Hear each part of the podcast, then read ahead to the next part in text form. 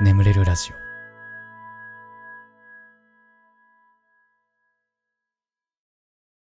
実績解除のコーナー。コンピューターゲームにおける実績とはゲームのパラメーター外で設定された目標である。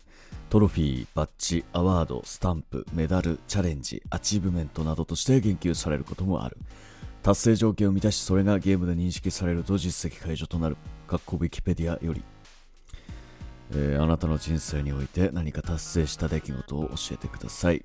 必ずしもプラスの出来事である必要はありません。珍しいこととか辛かったことなんかでも OK でございます。はい。えー、皆様新年明けましておめでとうございます。えー、え ーちょっとね、えー、っと、なんでこんな感じなのかっていうと、えっと、こう3日ね、この登校日の日に、えー、帰ってきたいなと思ってたんですよ。仕事もあるし、まあ、あまり実家にいてもやることないんで、まあ、早々に東京に戻ってこようと思ってて、たんだけど、なんかいい感じの時間の新幹線もないのよ。まあ、ほんと変な時間しかなくて、で、僕、車運転できないんで、まあ、弟か両親に、やっぱね、送ってもらわないといけないんで、あのー、まあそういった意味でも、あんまり迷惑かけないような時間にしようって思ってたんだけど、あんまなくてね、新幹線が。だから、もう夜行バスで帰ろうと思って、うん、2日に友達と、あの、ちょっと飲み会があったのよ。あの、高校の時のクラスメートとね。で、飲み会があったから、もうなんかその、もうその足で、もう夜行バスで帰ればいいんじゃないかと思って。で、2日に、あのー、まあなんか、2次会まで飲んで、でも3次会まで盛り上がってね、3次会まで盛り上がって、なんかみんなでダーツとかしてなんかギャーギャー騒いでる時に、まあ俺一人だけ、ちょ、ごめん、じゃあ俺ちょっとね、バスあるからっ、つって、ね、帰ってきて、で、3日の朝、東京着いて、でもなんかもうその感じのまま撮ってるっていう。ちょっと寝たけどね。帰ってきて、ちょっと寝たけど、そのままで撮ってるので、ちょっと今こんな感じという、感じです。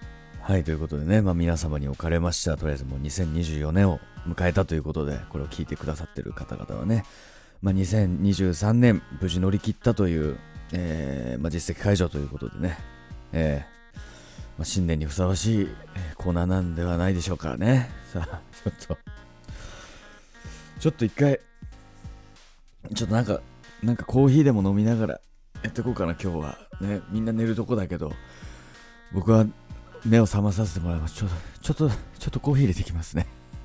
はい、ちょっと入れてきましたんで。コーヒーね。でも皆さんも寝るとこかもしれないですけど、ちょ僕はちょっと目覚まさせていただきやすね。うん。あー。コーヒーですね、やっぱね。うん。すべてはコーヒーに始まり、コーヒーに終わるなんてね。まあ、どこかの誰かがね、言ってましたけどね。うん。うん。まあ、というのは嘘でね、今僕が考えた嘘名言なんですけどね。えー、ちょっとテンションおかしいけどちょっと、多分頭はま、あの、なんとかなんか回ってる感じはするんで、ね、えー、いつも通りやっていきましょうね。うんいや、もう正月太りやばいんだって、ほんもうちょっとやめよう。ちょっと、無駄な話やめてね。コーナー行こうね。コーナーやれっちゅう話ですから。えー、大分、塚戸さんですね。こんばんは。今年卒業の年の高校3年男です。いつもガスケさんのラジオで寝ています。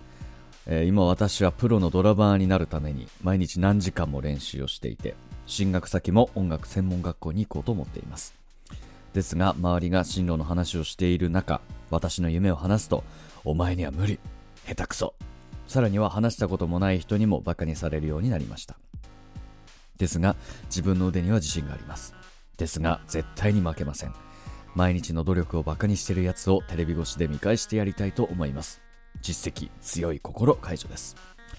余談ですが実績解除のコーナーは不人気といつもおっしゃってますが私はこのコーナーが一番好きですこれからも応援してますおやすみなさいああいやなんか不人気不人気って言ってたらちょっと増えたけどまあ相変わらず不人気だねこのコーナーはね、うん はい、ということで、ドラマね。あーそうなんだ。ひどいね、無理下手くそって。なかなか言わんけどね。こいつには無理だろうなと思ってても、無理や、下手くそはという。なかなか言わんけどね。まあ、言うやつもいるんだね。うん。いやーなんか、僕の友達にさ、あの声優になりたいって言ってたやつがいたんだよ。中学の時に。うん。ね、でも、俺はもう、ずっとバカにしてたの、そいつのこと。お前、なれるわけねえだろ、みたいな。お前大変なんだぞ、声優って、みたいな。で、止めてたのね。で、まあ結局そいつは声優にならなかったのね。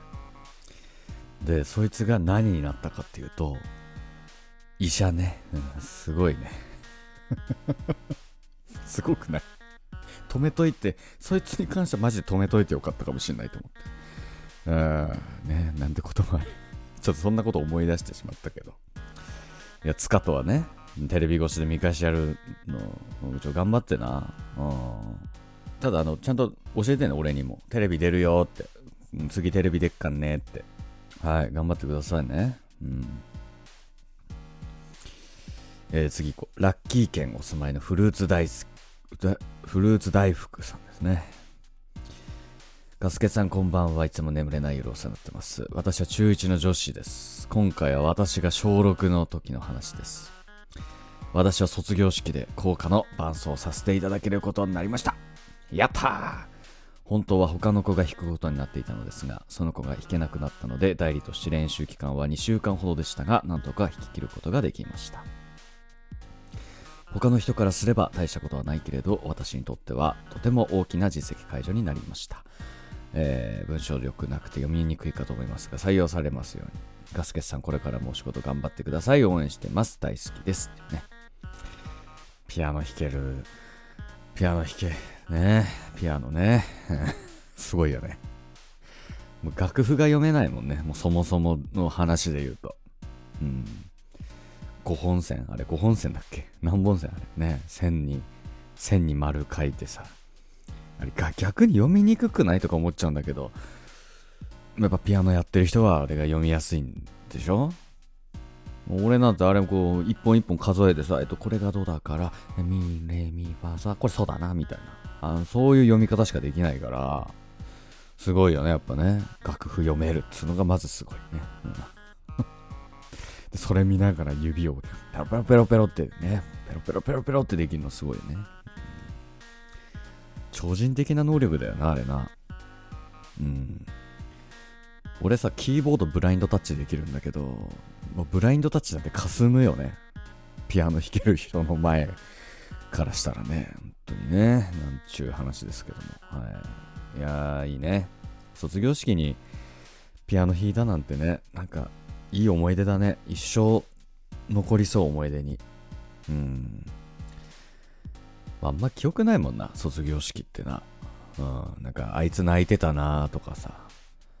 まあ、高校の卒業式に関しては、俺、あの、海水パンツで、なんかみんなで暴れ回った記憶があるから、なんか、ちょっとそれは覚えてんだけど。うーん、なんか、小中の卒業式あんま記憶ないな、なんか。うん、なんか泣いてるやついるなーって。あいつ泣いてんなーって。なんで泣くのってもね。別に会えるじゃん、俺たちとか思って。ちょっと冷めた目で見てたぐらいの 感じだったんで。うん。ね、いい思い出になってよかったですね。うん。ありがとうございますね。はい。さあ、えー、最後かな。大阪府、えー、ひぐひぐさん。ひぐひぐ。ガスケツさん、こんばんは。神奈川県出身の社会人6年目男です。いつもガスケツさんのラジオにお世話になっております。この1年でいろいろなことが起きてたくさん実績解除をしたのでとても長いですが聞いてくれたら嬉しいです。新卒で福岡の企業に入社してちょうど4年経った2022年の春当時付き合って約2年になる彼女にプロポーズして無事に成功しました相手は新卒の後輩でお互い県外出身のため会社外に友達が少なかったので自然と意気投合し結婚の話になるのは当然の流れでした。しかしプライベートが順調にいってるかと思いきや実はトラブルが。関西出身で気が強く思ったことは何でも言うタイプの彼女は八方美人が多い福岡の県民性と合わなかったのか、えーたまたま周りがそうだっただけかも福岡の人ごめんなさい、え会社の人間関係があまりうまくいかずさらには配属された部署がよく言えば体育会系の悪く言えばパワハラ気質の部署になったためついには心を病んでしまい会社に来られなくなってしまいました。僕ももちろん全力で支えましたが何をしても何を言っても状況は改善せず夜も眠れずに隣で涙が止まらなくなっている彼女を見て一番辛いのは彼女なのに自分も辛くなってしまう日々が続きました。もうどうしようもないと思い彼女は退職を決意し地元の関西に帰ることに。大阪支社はないため結婚するには必然的に僕も転職して関西に行くことに決めました。その頃僕は人事をしており新たな仕事を任せてもらえた直後でした。その仕事内容は人事として転職するならその経験の有無で応募できる企業の格が上がる重要な要素になりうるものだったため彼女の退職から半年ほど遅れてしまいますが相談した上でその仕事が終わるタイミングでの転職を決意しました。約半年の遠距離恋愛期間彼女のメンタル回復を促しつつ自分の人事経験を生かして転職活動のサポートをしました。企業研究応募書類の添削想定質問の作成面接練習プラスエトセトラ。新しい仕事をかける初めての、えー転職活動しながらだったので体力的にはきつかったですが彼女のためならと不思議と辛くはなかったです。そんなこんなであっという間に半年が過ぎ、えー僕も無事大阪に転職してくることができました。転職もうまくいって続けたかった人事の仕事に就くことができ一安心。そしてその後数ヶ月後彼女も転職が決まりようやく一段落。ところがそのタイミングで彼女から別れたいとの LINE が。よくよく話を聞いてみると遠距離だった半年で気持ちが冷めてしまったと。彼女的には間を空けずに転職してほしかったのと病んでて一番辛い時期に仕事を優先された気がしてそれが決め手になったと。もう引き止めても全く無駄で受け入れるしかありませんでした。プロポーズしてちょうど1年後ぐらいの出来事です。あの時から約3ヶ月経ってようやく心も整理できたのとガスケツさんも経験あると聞いたのでこの機会に投稿させていただきました。人生初のプロポーズと転職と婚約破棄。実績解除ってことでいいですよね。え超長文でしたが読んでくださりありがとうございました。ガスケツさんこれからもお体には気をつけて素敵なラジオをよろしくお願いいたします。はいということでね。いやいやこれもうまあ僕もそう結構似てて遠距離で会えなくなってでその時コロナでで彼女もコロナ担当でみたいな。病院のね看護師さんだったんだけど。でコロナ担当でえー、もうめちゃめちゃしんどかったらしいのよ。なんかあの友達にも会えないしなんか家に帰れないみたいな。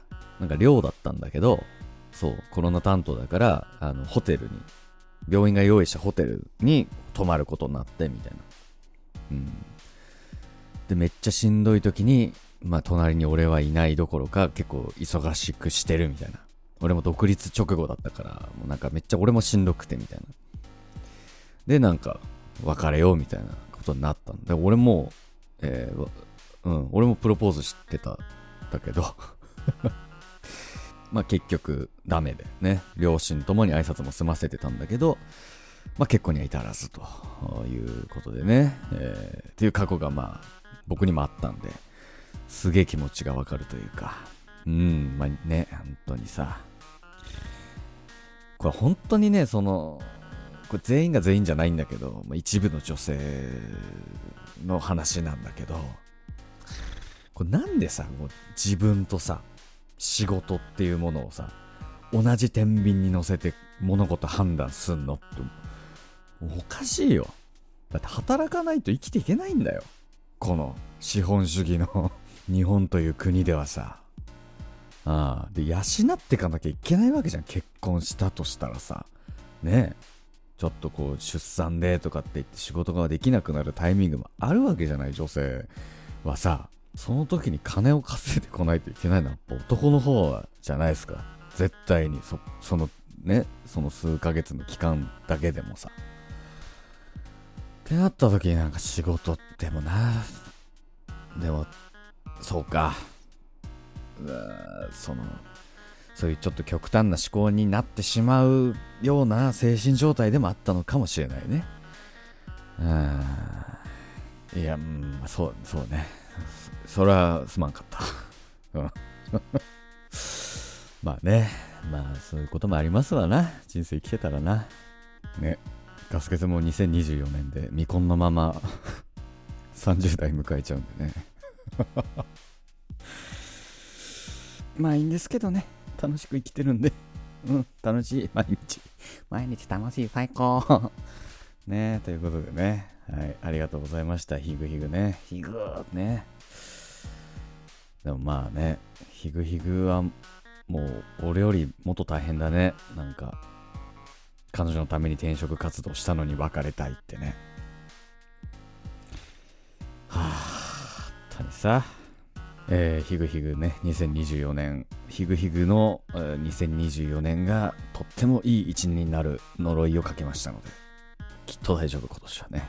ヒグヒグ、そしてリスナーの、ケスナーの皆様のね、えー、2024年がいい一年になる呪いをかけましたので、えー、今ここから送ってますね。えー、島内某所から送っております。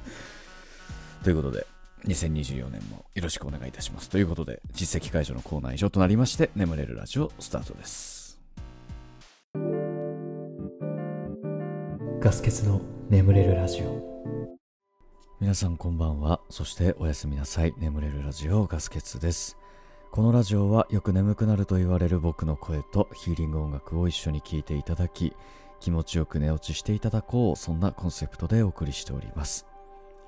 えー、今日も聞いていただきありがとうございます。このラジオで寝落ちできた方、ぜひ明日も聞きに来てください。えー、そして寝ちゃって聞けなかった部分なんかは、えー、明日の良き時間、ね、えまあ、明日の寝る時間でもいいですし、え帰宅途中とか作業中とか良き時間に聞いていただけたら嬉しいです。よろしくお願いいたします。はい。え改めまして、2024年明けましておめでとうございます。そしてですね、石川県というか北陸の皆様大丈夫でしょうか？今聞けてるリスナーいるのかな？まあなかなか今大変で不安なことも多いかと思いますが、その一助になってたら嬉しいなとも思いつつ、電気は使えてないのかな？という、うん、ちょっとね、まあ僕もあの、高校生の時に、えー、東日本大震災ね、僕東北の出身ですので、まあちょっとあのー、まあ、被災した身なんで、まあなんというかそのね、今の不安な気持ちとか、なんかすごい手に取るようにわかるというかね、なんかあの頃のことを思い出すなという状況ですけども、まあ、ちょっと僕の方もね、ささやかながら募金させていただいたんですけども、あのー、これあの、僕が偽善ぶってるとかではなく、あのぜひね、皆さんにもしていただきたいなと思って、はい。まあ、ぜひともね、うん、ちょっと新年早々なかなか 暗いニュースばかりでね、気がめいることも多いかなと思うんですけども。ね、まあまあ、こんだけね、不幸が前半に集中したらこれからいいことしかないでしょうと、あ思いましょう。はい。ということで。まあ、2023年無事乗り切れたということでね、本当に皆様ありがとうございました。聞いていただいてね、2024年もね、頑張っていきますので、えー、よろしくお願いいたしますね。今年はね、僕本当に、あの、毎年言ってるけど、YouTube に力入れる。でも今年ガチ。今年はガチです。本当に来年の今頃、ガス欠大スターになってるぐらいの気持ちで頑張るんで。ええもうやばいよ、もう。もう大スターになってるかもしんないからね。うん、今のうちに、俺あん時から、こんな、これ毎回言ってる気すんな、俺も。毎回これ言ってる気がするけど、うん。あの時から、登録者7万人台の時から応援してたぜって。ね。言えるように 頑張りますいやー、ちょ、頑張りたいね。本当に頑張りたい、でも。うん。はい、ということでね。はい、前回のコメント欄ね、読んでいこうと思うんですけど、メリークリスマスが多いですね。メリークリスマス。ね、メリークリスマスです、本当に。僕はですね、クリスマスは、まあ友達と、えー、M1 グランプリを見て過ごしましたね。優勝は令和ロマンということでね、えー、僕の予想が当たったと。ね。いや、嬉しい。で一緒に見た友達が、一人があの、ヤーレンズが優勝だっつって、もう一人が、さやかが優勝だって予想してて、だから3人とも決勝行ってなんか、うわうわうわみたいな、結構熱い展開になってましたね。あー、いやーね、面白かったね、今年のね、M1 ね、最高でした。今年の M1 も最高だったな。もう、未だにちょっと余韻が残るようなレベルで良かったですね。うん。はい、ということでね。えー、カエデスピカさん。今、たまたま3ヶ月前の、えー、ガス2の聞いてたら、まさかのキラさんのお便り全く同じでびっくりしました。2回読まれてる。関係に受かるよりすごい気がした。これたまにやっちゃうんだよね、俺ね。うん、もう読んだか読んでないかを、もうしばらくすると忘れちゃうんですよ、これ。うん、だから今日のお便りも2回読んでる可能性すらあるっていうね。うん、すいませんね、ほんとね。はい。えーえー、ひまわりさん、えー、 Stüssy の書き方懐かしすぎる。授業中にノートの端っこで練習してた。あ、先、先、先週というか前回のね、ラジオで、ちょっと最近 TikToker、ハマってる TikToker なんての話をしてね、僕は昔から見てると。 Stüssy の書き方がバズってたぐらいの時から見てるよっていう。もうなんなら Musical.ly すらもちょろっと見てたよぐらいのね、えー、超古参、超古参 TikToker なんですけど ね、 Stüssy の書き方ね。うん、なんかさ、あの、前回のラジオの後に、あの、リスナーさんから DM が来て、あの、ちゃんぽんちからさんっていう、本当に最後に俺結構雑な感じで紹介した TikToker の方がいて、僕めっちゃ好きなんですけど、その方の TikTok ね。あの、お酒をめっちゃ美味しそうに飲むっていう、バリュマっつって終わる、めっちゃもう大好きなね、お酒の方がいるんですけど、あのー、なんか同級生のリスナーさんから DM 来てあのー、ちょ、しょあの、言っときましたみたいな。ガス欠がラジオで言ってたって言っときましたっつって。いや、本当ですかなんつって。うん、同時にめちゃめちゃ雑に紹介してしまったの、本当に申し訳なく 感じて、うわ、うわ、うわ、うわ、うわ、と思って。えー、まあでもあの、あの、先週3人紹介しましたけど、正直一番好きなんで。これほん、ほん、ほんと。これマジ。一番好きなんで。バリウマ。バリウマって言っちゃうもん、俺も。なんか、好きすぎて。酒飲んだ後に。バリウマって。うん、今年の流行語大賞はもう僕の中ではひき肉ですではなく、バリウマですね、これは。えー、ということでね、皆様ね、ありがとうございますね、コメントね。はい。えー、12月はですね、コメントの名前を心を込めて読む月間となっております。その他に、ジャスミンちゃんさん、バタウサギさん、シーチキンさんさんさんさんさん。これカレンバさんで合ってのかな？カレンバさんさんさんさん。イチさんさんさんさん。マナカさんさんさんさん。ガンバルンバさんさんさんさん。ちょっとあのクリスマスのなんかあの、こう、ベルが鳴ってる余韻みたいな感じ。ね、ね。クリスマスの時のラジオなんでね。ムニエイチさんさんさん、ソッさんさんさんさん、エレヌンさんさんさんさん、スーパーサンクスありがとうございます。さんさんさん。スーパーサンクスをくれた方には名前を心を込めて読むというのを毎回やってるんですけど、これどうしようね。この心を込めて読む月間の心を込めて読むのどうしようね。ななんか、エレヌンさん、エレヌンさん、エレヌンさん、エレヌンさん、ネレヌンテン、ネレヌンさん、エレヌンさん、エレヌンさん、エレヌンさん。ありがとうございますね。サキさん、ミッさん、アイアイ北川さん、カエデスピカさん、セラさん、エスティーさん、ミクさん、シリウスの星のかけらの女の子さん、スーパーサンクス、5000円ありがとうございます。お年玉だな、これ。どうしようね、これ。シリウスの星のかけらの女の子さん。シリウスの星のかけらの女の子さん。シリウスの星のかけらの女の子さん。シリウスの星のかけらの女の子さん。あれ？シリウスの星のかけらの女の子さんでしたっけ？なんかあんまり名前たくさん読まなくていいよっておっしゃってたのって違いましたっけ？まあいいや、シリウスの星のかけらの女の子さ。シリウスの星のかけらの女の子さ。ちょ長いね。まあいいか、新年だし。シリウスの星のかけらの女の子さ。シリウスの星のかけらの女の子さ。ねスーパーサックスありがとうございました。ひまわりさん。マロピーズ菩薩さん。マロピーズ菩薩さん。ワンカさん。猫のジロさん。クルさん。秀正さん。ウイさん。ミセス羊さん。てるてるさん。ヒーローチャンネルさん。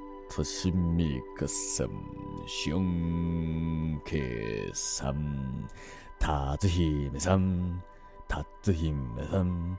山本さん。柴田さん。アヒルさん。カエデスピカさん。バタイさん。YM さん。メリークリスマスということで。ありがとうございました。番組ではあなたのお便りお待ちしております。お便りは概要欄に貼ってあるお便りフォームから送ってください。募集しているコーナーに関しましても、その中に記載ありますので、読んで送っていただければなと思います。えーあと、えー YouTube のコメント欄はですね、えー番組の感想でもいいですし、最近あったこととか、ガス欠に伝えたいこと、何でも構いませんので、え適当に書いていただければ非常に嬉しいです。僕も、え良き感じに拾いますので、肩の力を抜いてね、えーなんか、うん、いい感じに書いてください。よろしくお願いいたします。ということで、しばらくヒーリング音楽をお聴きください。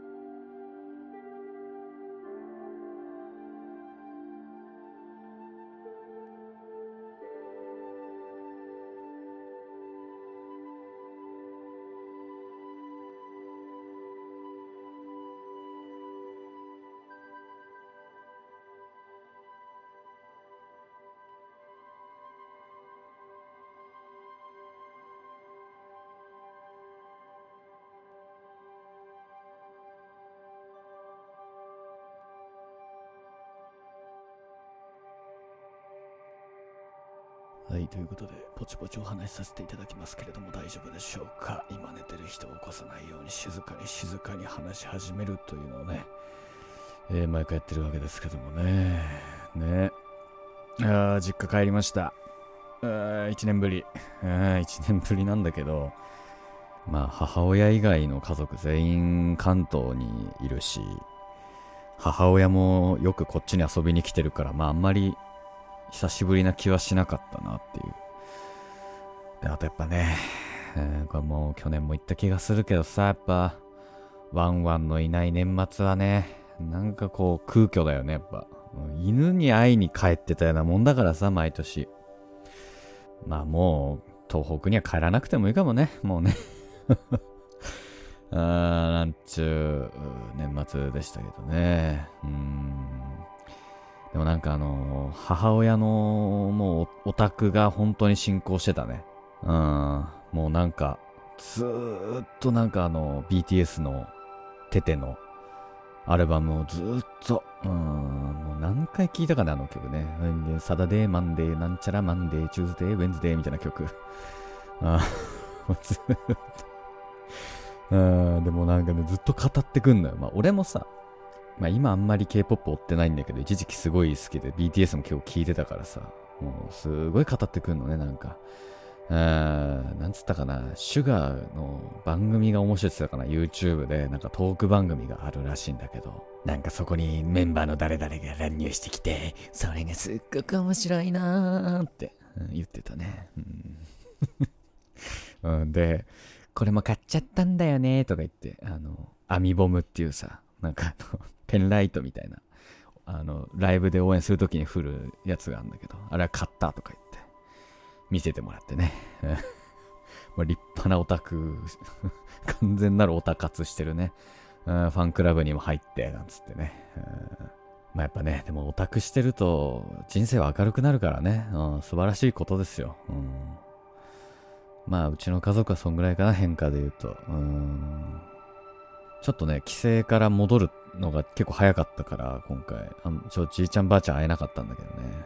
まあ、あとなんか、ね、部活の同窓会があったりとか、まあ、中学の同じクラスの人間、高校の時の同じクラスの人間と、まあ、飲み食いして、まあ、楽しい年末年始だったなっていう。まあでもなんか特にここで話すような面白いことはなかった。すげえ楽しかったけど。うんまあ、そんな感じの年末年始でしたかね。うん。もうでも、やっぱり、うん、やっぱ実家はね、やっぱ、なんつうか、不便だよね、やっぱね。うん、まあ、どこ行くにもやっぱ車必須なのに俺免許ないし、みたいな。うん。で、やっぱこう自分のタイミングでいろいろできないのがね、なんか地味にストレスだよね、なんか。テレビ使うとかもさ、やっぱ父親が見てたら使えないしさ。えー、あと、お風呂沸かしたから入ってね、これ地味なストレスね、これ。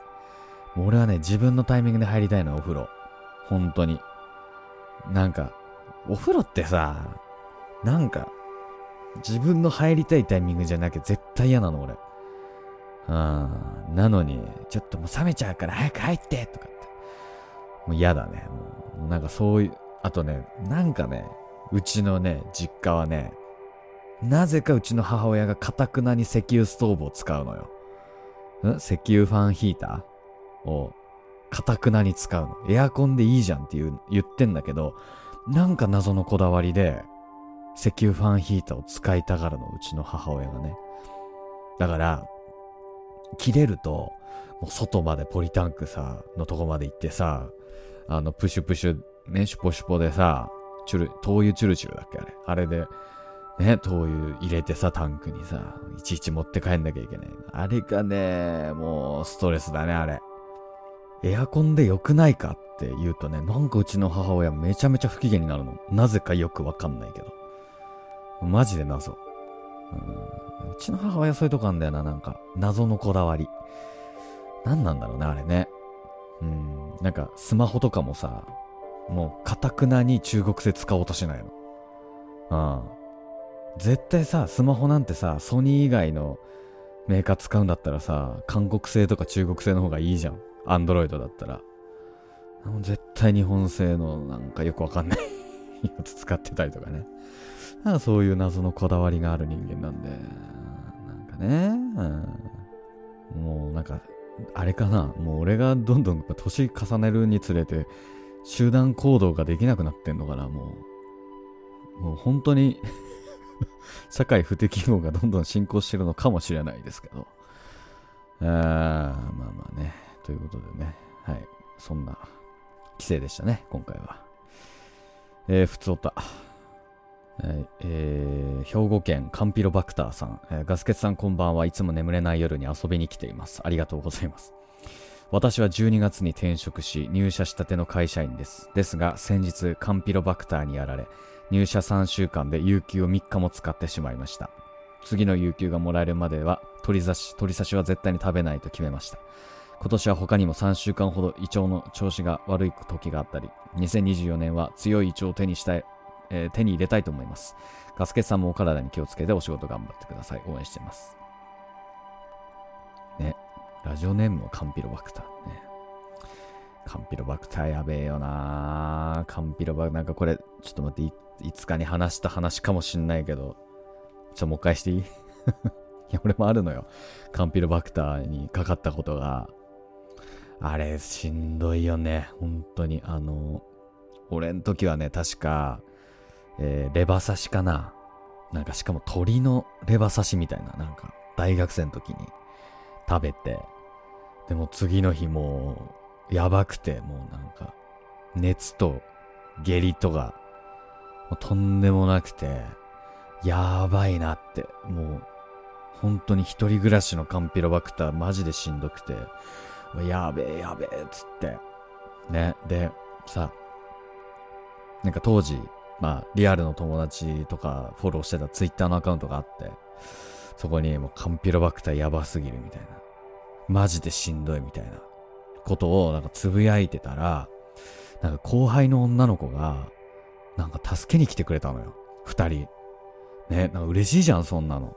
で、なんか本当にポカリスエットとかさ、なんか熱さまシートとか、本当にゼリーとかなんかいろんなもん買ってきてくれて、めっちゃ嬉しかったんだけど、なんかその後、なぜか、家に居座り始めたの、その後輩二人がね。うん。なんだけど、俺はめっちゃ、もうカンピロのせいでさ、もう、ずっとうんちしたいの。ずっと。うん。もうずっとうんちがしたくて、で、ただ、俺知ってんのよ。うんちするときにめっちゃ音出ちゃうのが。うん。もうす、あの、ごめん、今、再現しようと思ったけど、ちょっとやめ、やめとくわ。あの、うん。なんか、海外映画のうんちのシーンの効果音みたいな。あるじゃん。あの、汚ねえ 海外特有のあの下品な感じの音うん。あの、あの、空気と水分を含んだような、あの、プ、プ、プ、プキュチュポキュチュみたいなさ、あの あれが鳴るの知ってるから、ちょっと、女の子二人にこれを聞かすわけにはいかねえなっていうので、もう我慢して、もう肛門を引き締めてて、なんかさ、そいつら居座るわけよ。もう10分、20分、ずっと我慢して、で、やっと帰ってくれて、で、もうすぐさまトイレ駆け込んで、もうプクチュプクチュの2畳ぐらいの音出してね、全部出し切ってね。なんかそれが俺のカンピロバクターの一番しんどい思いでね。うん。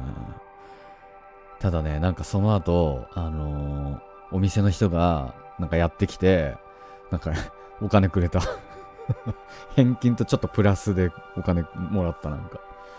うん。だから、ラッキーだったよね。うん。なんかね、大学生なんて金ないからさ、なんか、お腹痛めたら、なんかプラスで ゲットできてうん、なんてことあったね。うん。あと、この時期やっぱノロね。ノロ怖いよ、本当に。前職の職場で、マジでパンデミック起きて、みんなノロにかかるっていう時期があって。あれ、すごいあれ、本当に。もう上からも下からもマジでもう、んすげえ出てくるのもう、ケツからも出てくるマーライオンみたいな。もう本当に、すごいんだから、あれ。あの状態になる。うん、本当に、この時期の食中毒には皆さんお気をつけくださいね。はい、もう一個ぐらい短いの読んで終わるか。ね。うん。えー、埼玉県ミンミさん。えー、こんばんは。風は良くなりましたか？本日はクリスマスイブ。ガスケツさんはどんなクリスマスを過ごしているのでしょうか？えー、うちは2週間前から準備をしようと狙っていたケーキ屋さんに行ったら完売。2軒目も完売。諦めました。当日は当日の今日はスーパーのチキンとピザ。子供はシャンメリーで乾杯。雰囲気を出すためクラッカーなんてやっちゃって。自分はシャンパンと、えー、梅酒でほろ酔い状態。子供もだんだん大きくなって、あと何回クリスマスを家族で過ごすことができるのかなんて酔いながら考えてみたりして。本日ケーキなしのクリスマスを過ごせたことに感謝ですね。ガスケツさんはクリスマスの思い出とかありますか？お話聞いてみたいです。では、メリークリスマス。いや、やっぱね、大学時代のクリスマスがめちゃめちゃ楽しくて、あのー、大体、えー、恋人がいない奴らだけで、そのサークル室で鍋をするっていうのが毎年恒例だったんだけど、それがめっちゃ楽しかったね。で、そっから卒業していくやつもいれば、俺も卒業した時期があったの。その鍋パからね。なんかその卒業しても、それはそれで楽しくて、あの、なんか電話とか来んだよ。その鍋パ会場から。うん。で、なんか、で、まあなんかお互いさ、ビデオ通話とかしてさ、その鍋パ会場からさ、電話かかってきて、はいとか出るとさ、おいおい、お前ら楽しそうだな、みたいな。あ、すいません、とか言って、何してんだよ、ちょっと、なんか、何、ケーキとか見せろよ、みたいな、なんか ちょっとちゃちゃ入れるみたいなのが、毎年あったね。あれ楽しかったね。うん。